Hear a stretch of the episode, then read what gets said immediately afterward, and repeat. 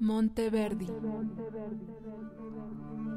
Mozart, Rossini, Schubert, Schumann, Beethoven, Schoenberg, Ligeti. ¿Y dónde están las mujeres? Romper el silencio, el podcast de mujeres compositoras.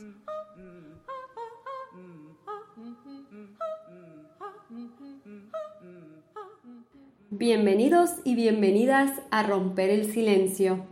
Mi nombre es Laura Chegoyen y junto a Gabriela Gómez estaremos compartiendo con todos ustedes esta serie de podcast. Estos podcasts tienen como finalidad difundir las obras de destacadas compositoras del mundo. Un mundo en donde para interpretar, conocer, analizar y disfrutar de su música no haya fronteras. En donde las compositoras rompan el silencio. Hoy hablaré de una compositora nacida en México, Marcela Rodríguez.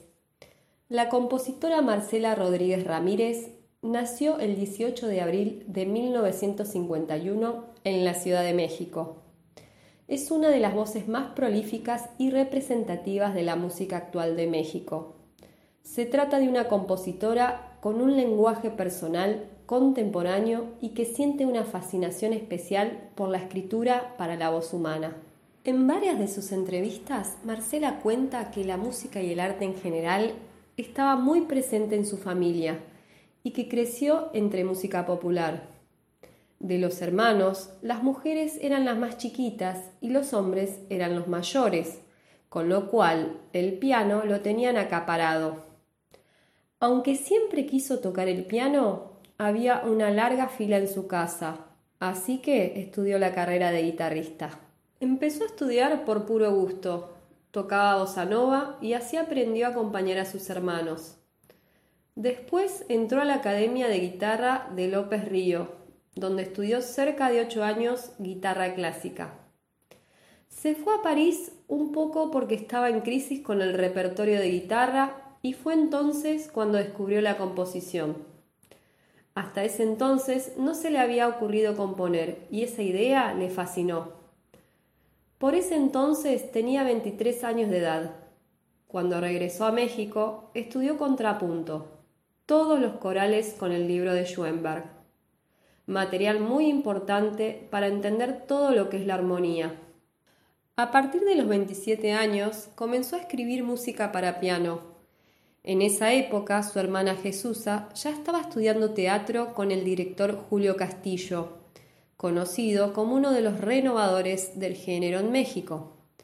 Así conoció el mundo del teatro, incluido a Castillo, quien las invitó a hacer una obra en la Compañía Nacional del Teatro.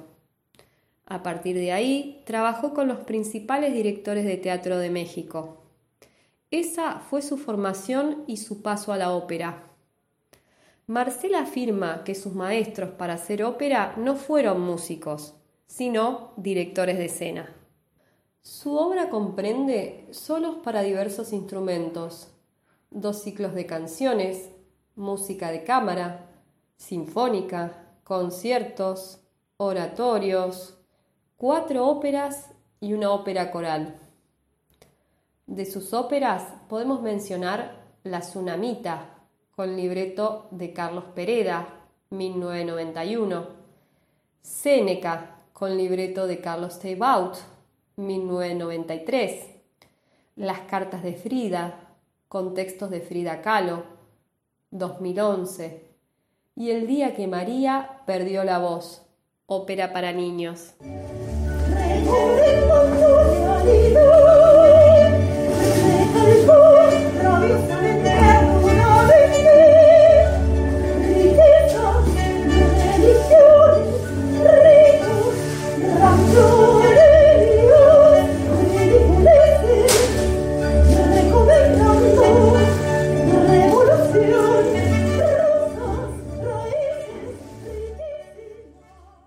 En esta oportunidad quise detenerme en la tercera ópera que escribió Marcela Rodríguez, Las cartas de Frida.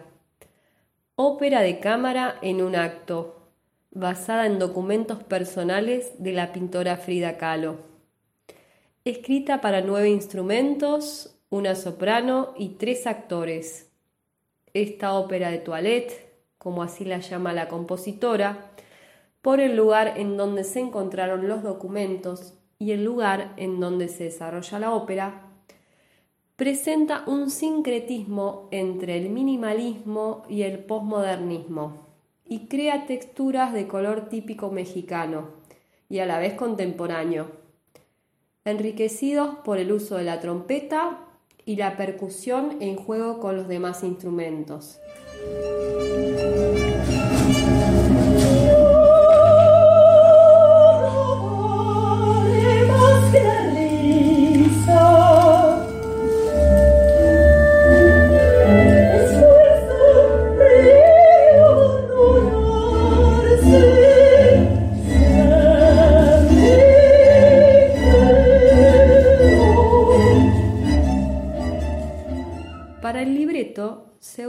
Utilizaron materiales tomados de cartas y diarios de Frida Kahlo, descubiertos en el 2004 y publicados recientemente.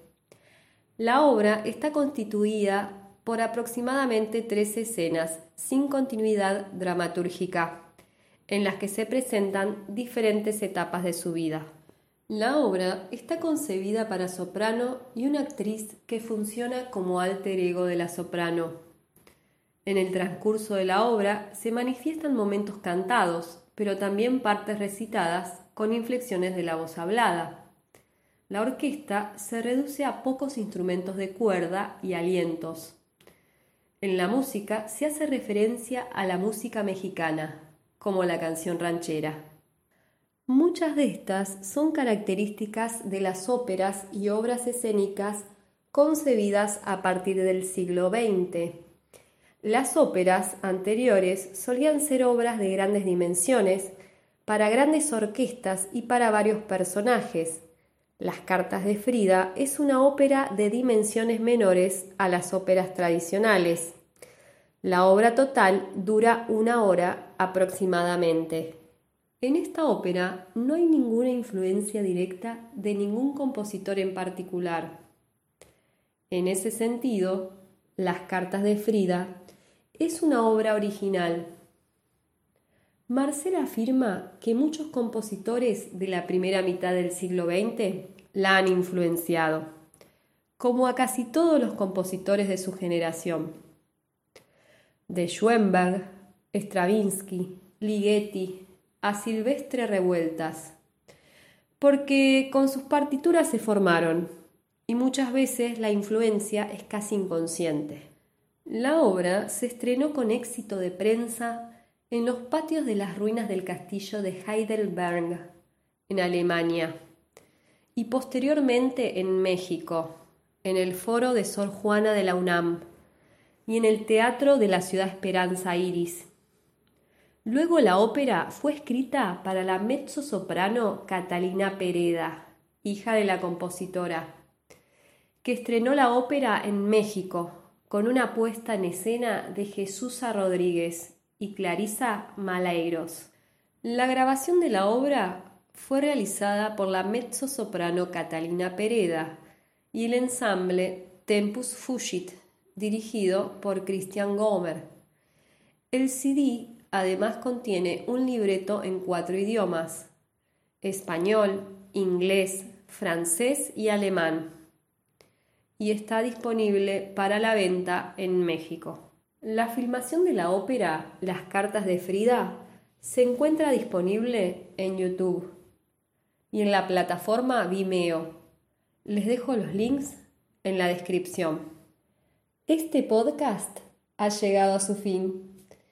No quiero despedirme sin antes agradecerle a Marcela Rodríguez por la amabilidad de contestarme los mails y poder intercambiar la información necesaria para hacer este podcast.